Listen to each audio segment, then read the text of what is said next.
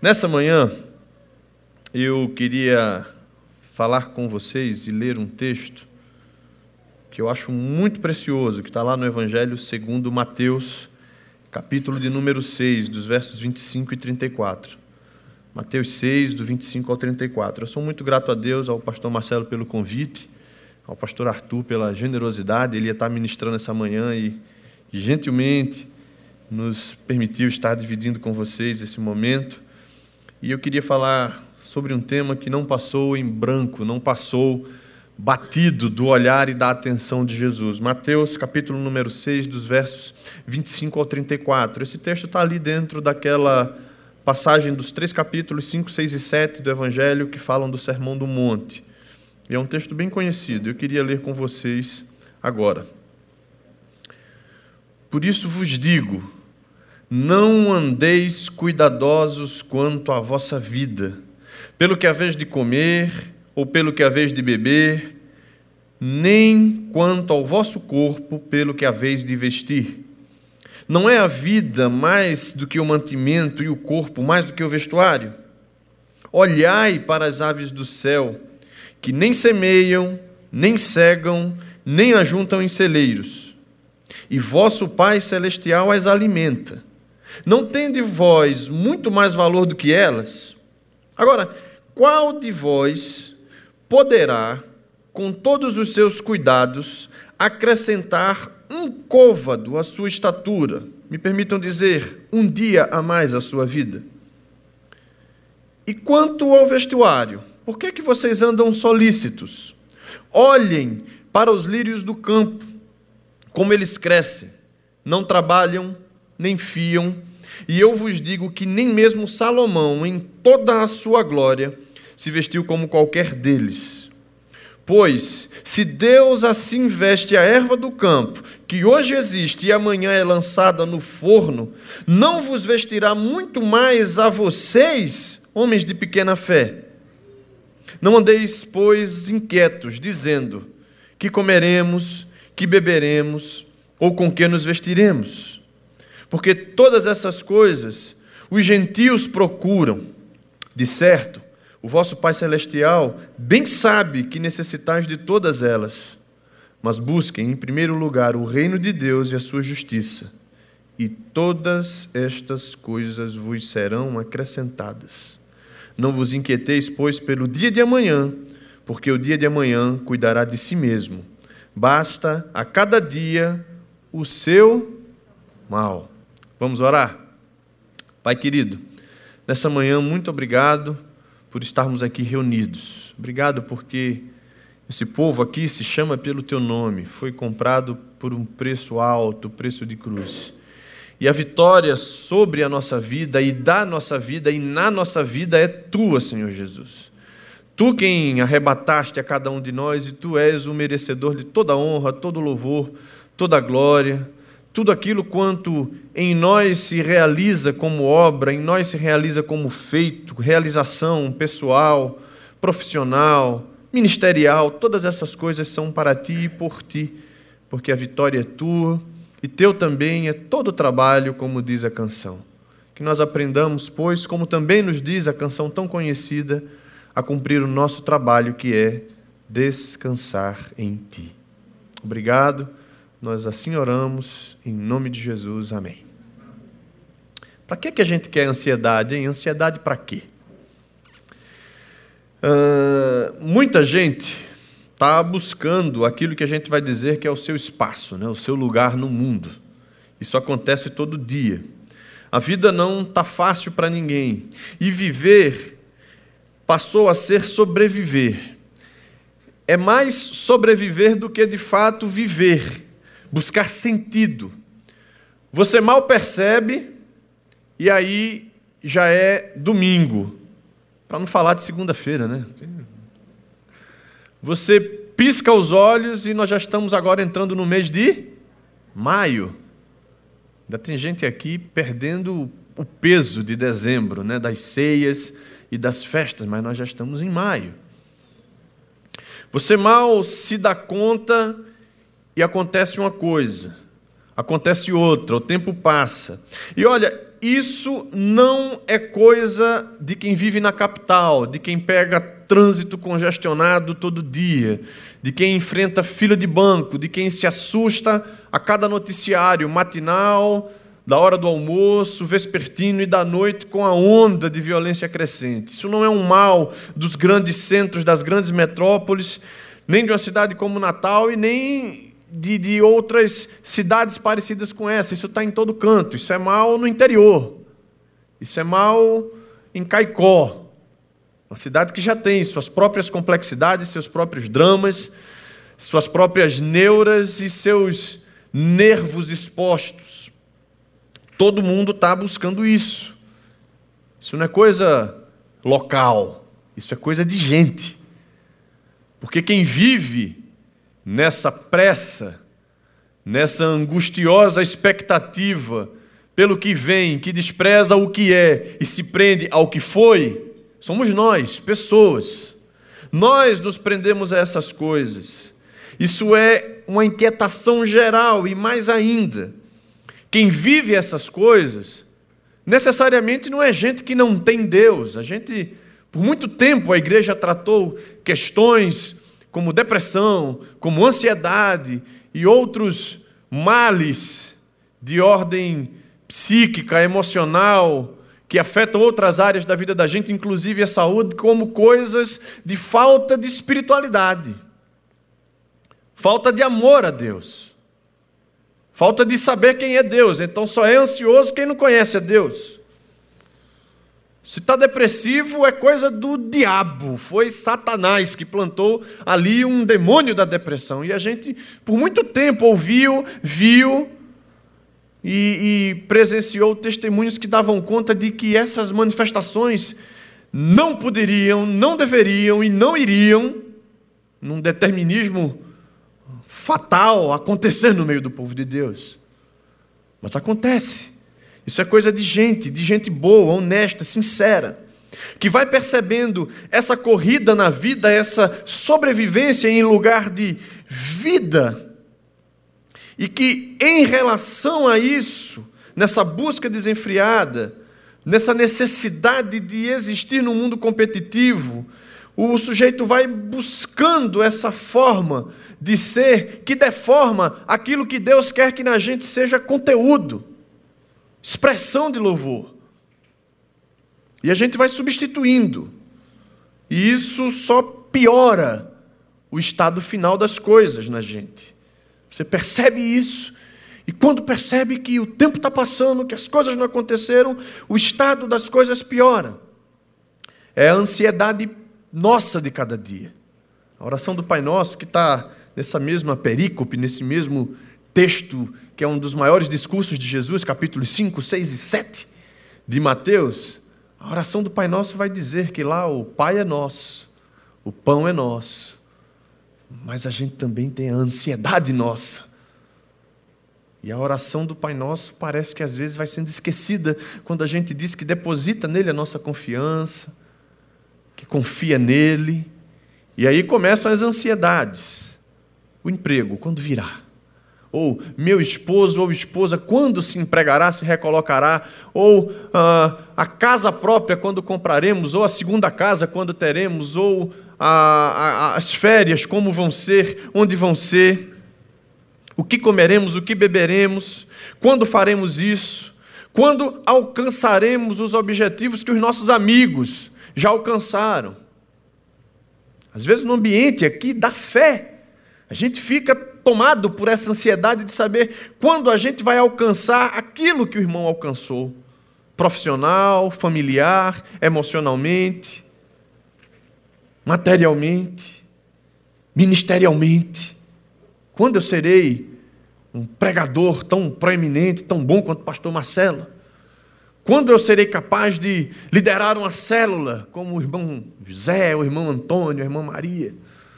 Quando, Senhor, eu serei chamado a assumir o meu lugar no teu reino e a gente vai viver nessa ansiedade pagã, voltada para as coisas da fé e esquecendo de viver a nossa espiritualidade, de exercer o nosso ministério que é serviço onde nós estamos hoje. Ansiedade pelo culto. Corre, monta, ensaia, prepara, como será o próximo? Será que vai sair boa a música? Será que a mensagem é exatamente aquilo que se espera de um grande pregador? Será que eu vou arrebatar o coração do povo? E nessa era digital, quantos likes, qual alcance, quantos compartilhamentos, quanta ansiedade vai tomando conta da gente e roubando a capacidade de vermos as coisas com simplicidade. E quem vai respondendo e pagando a conta de tudo isso, sabe quem é? É o seu corpo. Primeiro que o ansioso, ele não dorme. Né? Ele deita a cabeça e o mundo passa, a agenda passa, e hoje a agenda tá, o meu ficou ali no bolso, você tira a agenda do bolso, olha para a agenda, vê o que dá para tirar, vê o que dá para incluir. Os convites aumentam, e o ansioso está preocupado tanto com a terça-feira que ele não dorme no domingo. Está tão preso ao dia 20 de junho que ele não vive o dia 28 de abril direito, porque 20 de junho é o dia, é a hora, é o momento, e os efeitos são muito mais devastadores. Né? O corpo reclama a partir de coisas simples. O sono, como eu falei ah, o estômago começa né, a embrulhar.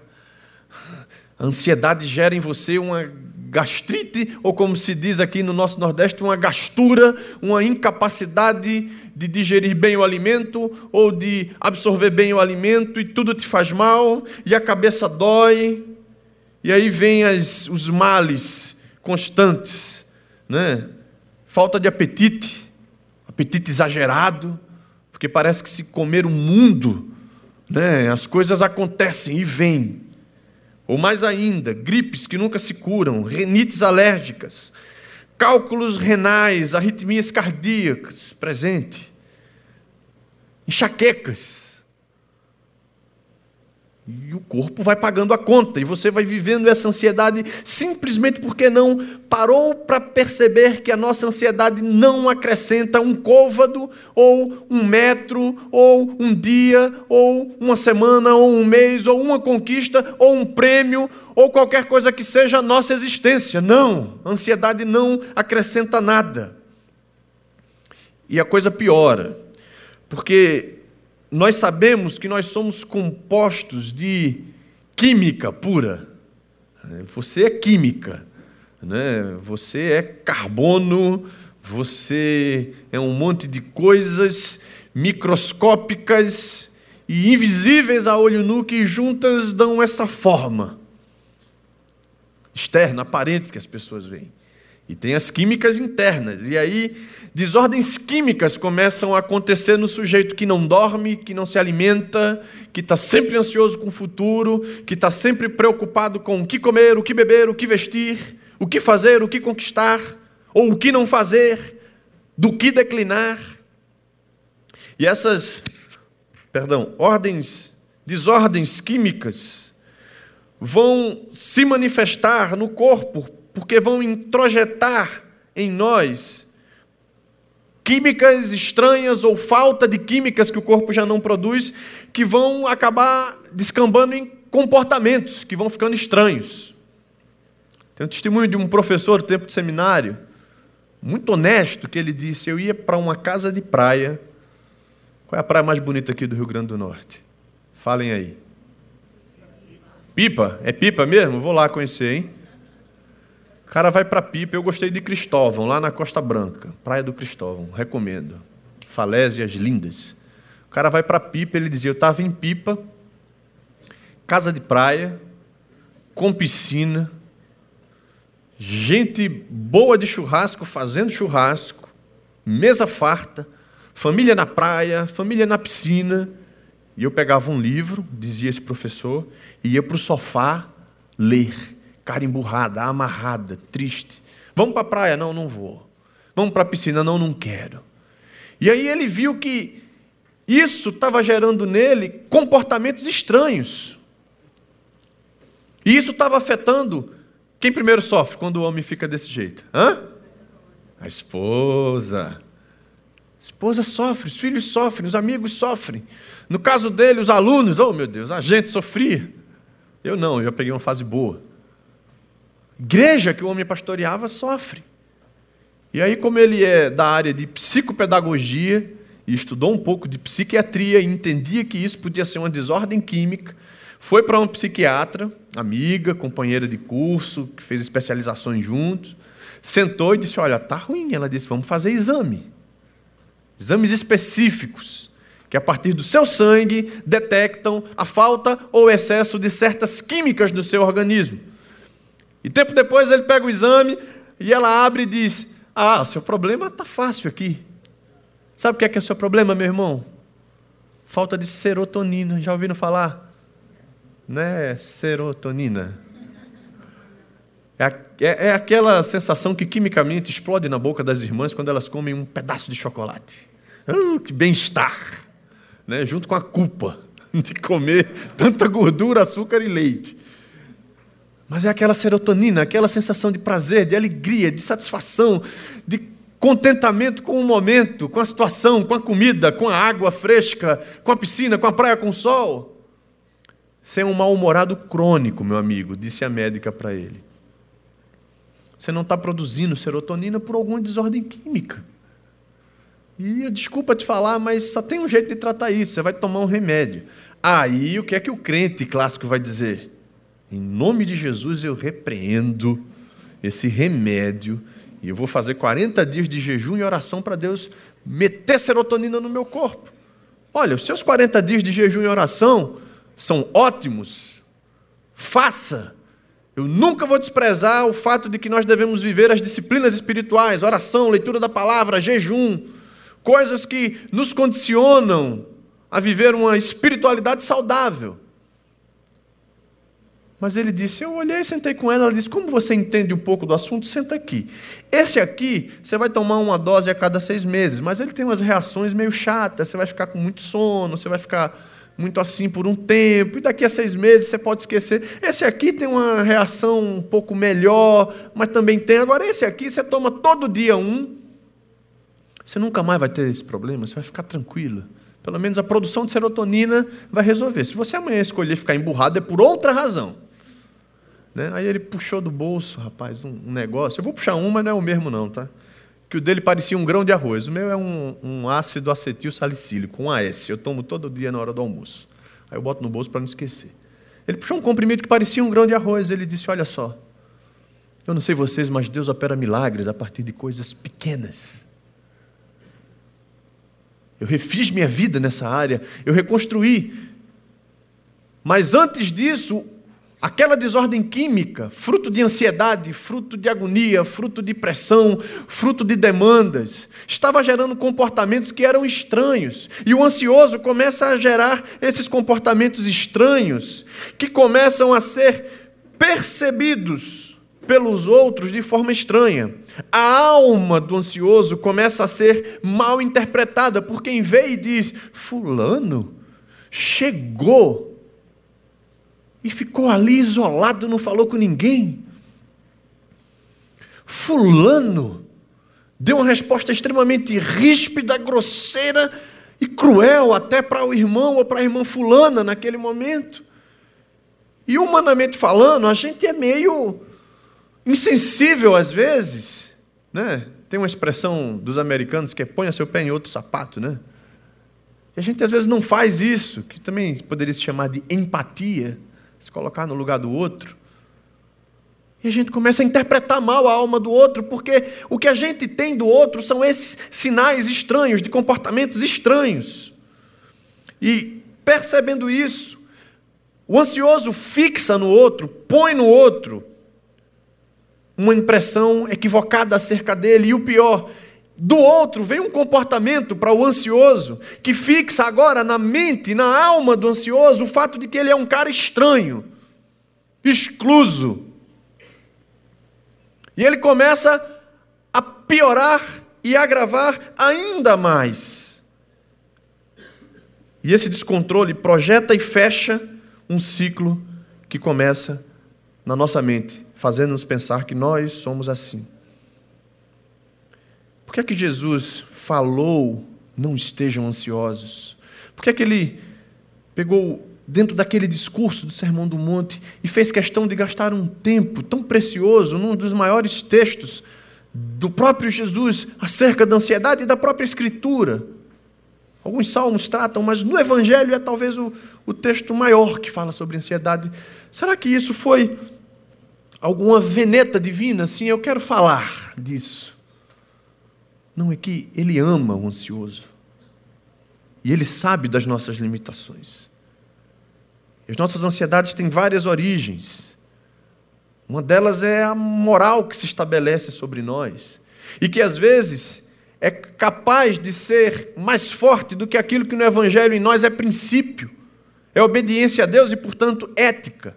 Curiosamente, as duas palavras, moral e ética, são sinônimas, uma no grego, outra no latim, se eu não me engano, se eu não falei bobagem, é isso. Mas elas acabam sendo sinônimas, mas divergem na sua aplicabilidade. Portanto, é possível que o sujeito seja completamente moral e faça uma ferida, um estrago tremendo na ética. E é possível ser ético e em algum momento infringir aquilo que é moral, porque a moral é o acordo coletivo, é o que a maioria decidiu, é aquilo que deve ser feito porque assim está posto e decidido. E a ética é aquilo que, se necessário, subverte esse acordo coletivo em função e em favor da vida. Você quer um exemplo? Jesus chega ali nas regiões de Gadara. Quem é que vem para ele? Um menino louco, endemoniado, se rasgando, perdido. Os demônios não suportam saber que é Jesus e diz: Que temos nós contigo, Jesus de Nazaré, filho do Altíssimo. E eles se denominam legião, e vocês sabem da história que Jesus ordena e os, os demônios vão para os porcos e os porcos caem no mar e Jesus vai lá falar com os porqueiros, os criadores de porcos, e eles não querem saber, dizem para Jesus sair de perto deles. E qual é a sequência do texto? Chega alguém e diz: Olha, a filha do chefe da sinagoga, a filha do dirigente, a filha do pastor, do presbítero ali da sinagoga local, está terrivelmente doente. Moralmente falando, Jesus tinha que dizer: Meu amigo, acabei de ter contato com gente que cria porco. E eu sou judeu. Jesus nunca negou o fato de ser judeu e de cumprir aquilo que moralmente estava estabelecido para os judeus. As idas a Jerusalém, as celebrações da Páscoa com seus discípulos, as idas à sinagoga e ao templo. Na narrativa de Lucas, Jesus anuncia seu ministério na sinagoga lendo o livro, o rolo que lhe foi dado do profeta Isaías. Então ele cumpria porque ele não era um rebelde sem causa, ele não queria chocar o seu tempo. Quando algo precisava ser feito de acordo com aquilo que deve ser feito, porque é a coisa certa a ser feita, ele fazia. Mas quando a vida entrava em risco, tudo mudava. Ele não foi fazer a oferta que um judeu tinha que fazer pela sua purificação. Ele não foi se purificar do contato que teve com os porqueiros para ir na casa da menina, ele foi direto, sem ressalvas. Ele toca, numa outra passagem do Evangelho de Lucas, no caixão, algo, algo que para os judeus era impuro. Eles pagavam para as pessoas levarem, para os gentios levarem o caixão. Ele toca no caixão para dar vida ao filho da viúva que vivia na cidade de Naim. E por isso que, muitas vezes, nós somos aprisionados numa ansiedade terrível porque não vivemos aquilo que em Jesus é um mandamento ético para a nossa vida. Não andem ansiosos. Isso não é mandamento moral, porque moralmente, ou seja, por um acordo coletivo, é impossível que não sejamos tomados de ansiedade no mundo que nos cobra. Agora, em Cristo, é possível que a nossa vida ganhe sentido na observação. É possível que nele Evitemos a ansiedade, porque não é uma veneta divina não querer que sejamos ansiosos, eu já falei isso. Ele nos ama com as nossas ansiedades e inquietações, mas ele nos pede para olharmos para elementos simples e perceber como eles nas mãos de Deus são cuidados. E nos mostra que o nosso valor excede o das criaturas, o da criação, e que Deus quer que nós entreguemos a Ele toda a nossa ansiedade. Ansiedade não é nossa amiga, ela não nos adiciona nada. Pense no futuro com esperanças depositadas no amor de Deus, mas não projete no futuro aquilo que é irrealizável. Não faça isso. Viva todos os seus atos permitindo que sejam eles a ação de Deus como referencial para a conduta nas suas escolhas. Sem ansiedades, sem temores pelo que virá. Outra coisa sobre a ansiedade é que ela nos envenena e acaba com a vida que por ansiedade a gente quer preservar. Ah, eu quero eu preciso, eu tenho que, eu preciso alcançar a graduação, ok? Alcance, recomendo. Mas aí vem a pós, vem o mestrado, vem o doutorado, vem o pós-doutorado, vem a segunda graduação com o segundo mestrado e doutorado. E você vai adicionando muitas coisas à sua vida com o valor que elas têm de fato. Mas isso tudo vai acabando com a vida que você, buscando todas essas coisas, quis preservar. É a ansiedade que nos emburrece, gera vícios de pensamento. Razão pela qual nós não dormimos. Ai meu Deus, isso vai acontecer dia 20 de junho. Aí você, não, eu vou descansar porque eu sei que até lá eu teria a resposta. Mas amanhã você está, ah, meu Deus, aquilo vai acontecer. Eu tenho um dia menos para resolver. Vícios de pensamento que vão empurrando você para um envenenamento e uma mortandade, uma mortalidade da vida que você quis preservar. A ansiedade faz uma outra coisa terrível conosco. Ela mata a nossa criatividade. Ela mata a nossa capacidade de criar. Sabe por quê? Porque o descanso é criativo. A pausa, a contemplação é criativa. Domenico, é, Domenico De Masi, eu acho que o nome é esse, um italiano, há mais ou menos uns 20 e tantos anos atrás, escreveu um livro que se chama O Ócio Produtivo. É uma inspiração filosófica, é um pensamento, mas que nos encoraja a pensar que grandes ideias, grandes movimentos no mundo foram possíveis porque no ócio, na pausa, no não fazer nada, surgiram ideias, surgiram possibilidades. E nós somos convidados a pausar em Deus para renovar as nossas forças. O princípio sabático que Deus nos deu, que não está concentrado no dia chamado sábado, mas está no pausar e parar, é dessas coisas que nos desafiam a ter um tempo para parar, descansar, refletir, entregar o nosso descanso a Deus como um culto Descansar é culto? Descansar é culto.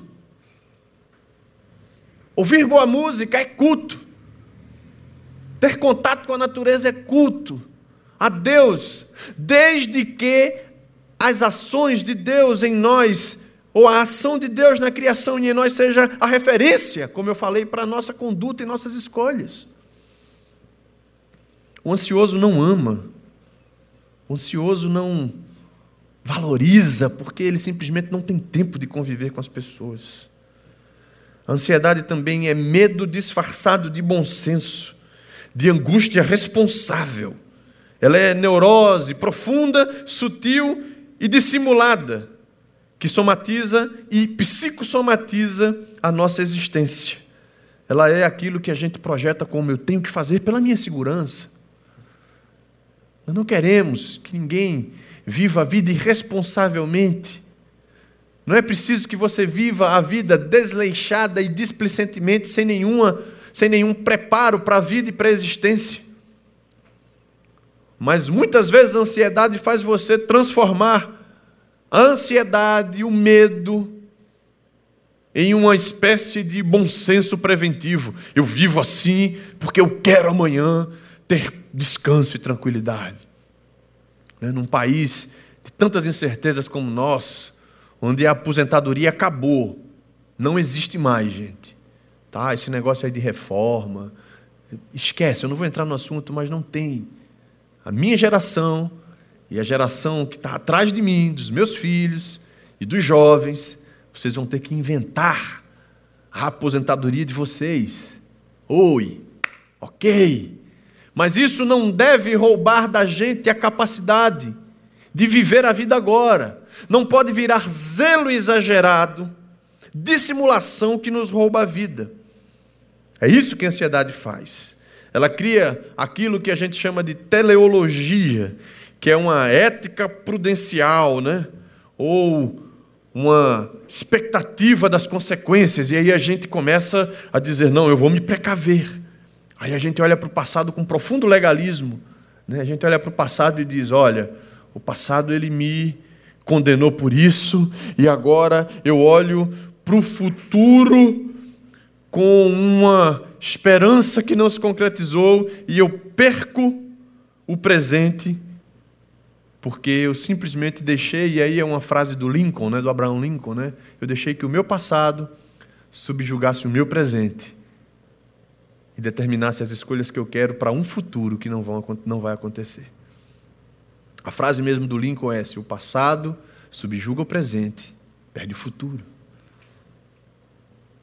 E essa semana, no encontro da ordem, o Dr. Lourenço Rega nos deu uma palavra sobre a ética e de como a ética, que é essa escolha pela vida, ela nos preserva de males, como nos jogarmos tanto no futuro a ponto de perdermos o presente e vivermos reféns de um passado que já não existe.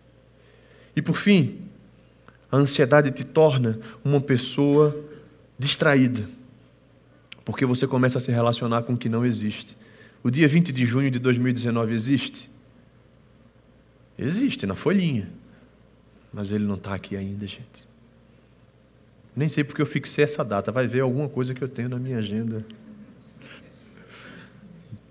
Mas ele não existe. Ele ainda é uma projeção.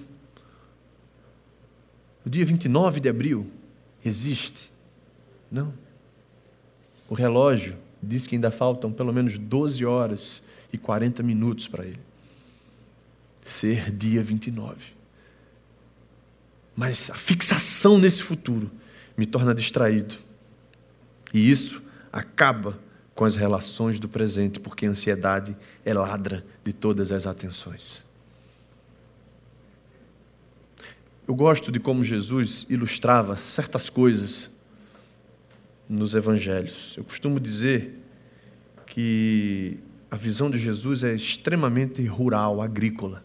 Era o contexto de Israel naquele tempo. Era a pesca, era a agricultura. É a rede. O reino de Deus é como uma rede cheia de peixes. O reino de Deus é como o grão de mostarda. O reino de Deus é como a semente que vai sendo semeada e o semeador vai semeando. E ele não nos deixou livre de perceber, nesse texto de Mateus, que um pássaro que vive solto, e ele não usou esse contexto para o pássaro de gaiola, de viveiro, para o periquito que você tem na sua varanda da sua casa. Ele usou para o pássaro que vive livre. Ele não semeia, ele não plantou nada, ele não regou, ele não juntou em celeiro, mas Deus cuidou. Tem um pastor amigo lá de Recife que trabalhava numa indústria e ele brincava e dizia: Eu tenho certeza que um grãozinho de arroz que cai da mesa do refeitório da fábrica aqui ele é providência para um passarinho. E tinha muito passarinho lá na fábrica que ele trabalhava, eu conhecia a indústria. E eles vinham na hora do almoço comer aquelas sementes ali. Caíam. Uma outra visão é um lírio, que também não estava no seu jardim, como aquelas plantas que você rega e cuida, mas um lírio que estava crescendo no campo, que ia secar, que ia murchar, que ia morrer, que ia ser combustível para o fogo que aquece alguém. Mas tanto pássaros quanto lírios foram cuidados por Deus. E se Deus cuida, gente, dessas coisas simples e naturais que nós vemos, não vai cuidar de você e de mim. O preço que Ele pagou por nós e que deu a Ele o direito sobre nossas vidas, vem junto com um cuidado que excede o nosso entendimento. E todas as vezes que nós nos entregamos a ansiedade, nós não estamos desobedecendo um mandamento moral de Jesus. Não estamos nos tornando dignos do inferno porque andamos ansiosos, mas estamos perdendo a oportunidade de obedecer Jesus essencialmente naquilo que, a partir da palavra dele, a partir dele, em nós quer gerar vida, produzir vida. Porque você está vivendo a vida agora, aqui, não amanhã. E o ontem já não importa mais. Portanto, viver com confiança, viver com expectativa prudente também é necessário. Mas tudo isso depositado na certeza do amor de Deus. Tudo isso entregue numa confiança de que Ele cuida de nós. Até naquilo que nos parece impossível. E que é de fato impossível. Ele cuida. O Josué Rodrigues, que é um pastor presbiteriano, está lá no Rio de Janeiro há muitos e muitos anos. Cantou e gravou salmos e hinos inspirativos na década de 80 e 90. E uma das músicas dele diz assim: Deus cuida de mim, de você, de todos que estão aqui e dos que não estão aqui também. Apesar de sermos tão fracos e desobedientes, Ele não nos despreza ou não deixa de dispensar o seu perdão. E no refrão ele diz: Vê quanto já recebemos, muito mais nós teremos, não porque merecemos, por fruto do amor, do amor do Pai. Ansiedade não serve para nada, a não ser para nos jogar num estágio muito pior do que aquele que gerou em nós a ansiedade. E por fim, eu lembro a vocês aquele texto de 1 Pedro 5,7, quando ele diz: Lance sobre ele toda a vossa ansiedade, porque ele tem cuidado de vós. É um texto que está sendo escrito para pastores, para presbíteros, pelo apóstolo Pedro. Mas eu vejo como um texto escrito para todo aquele que decide confiar integralmente os cuidados de sua vida nas mãos do Senhor Jesus. Amém. Pai querido, nesse momento que nós estamos reunidos, queremos te pedir que a tua graça nos envolva para que a gente entenda, Pai, que quando teu filho Jesus nos trouxe estas palavras acerca de não andarmos ansiosos ou cuidadosos ele não nos deu um mandamento moral e a nossa ansiedade pagã de cada dia, espiritual, elas não nos tornam indignos de sermos teus filhos, indignos do teu reino, mas elas envenenam a nossa existência. Jesus não estava nos dando um mandamento moral, mas nos estava dando um princípio para a vida, pelo qual ele mesmo fez questão de viver pelo qual ele mesmo fez questão de morrer, sim, porque a morte dele apagou a escrita de dívida do nosso passado, nos fez livres para vivermos o presente com plenitude e sabermos que o nosso futuro está nas mãos dele e que se nós depositarmos com esperança e fé nele, esse futuro, ele mesmo cuidará de todas as nossas ansiedades, Ele mesmo cuidará de todos os nossos cuidados, Ele mesmo trabalhará e lutará por nós quando nossas forças faltarem. Andaremos prudentes, vigilantes, seremos moderados e sóbrios em nossa vida, em nossas escolhas. Aprenderemos a contar os nossos dias, de modo a alcançar corações sábios. Sim, faremos isso mas saberemos que Ele cuida de nós, nos ama e faz isso pelo puro amor amor que nos demonstrou na cruz do Calvário.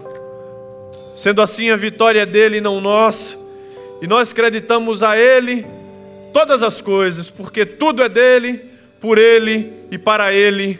Amém.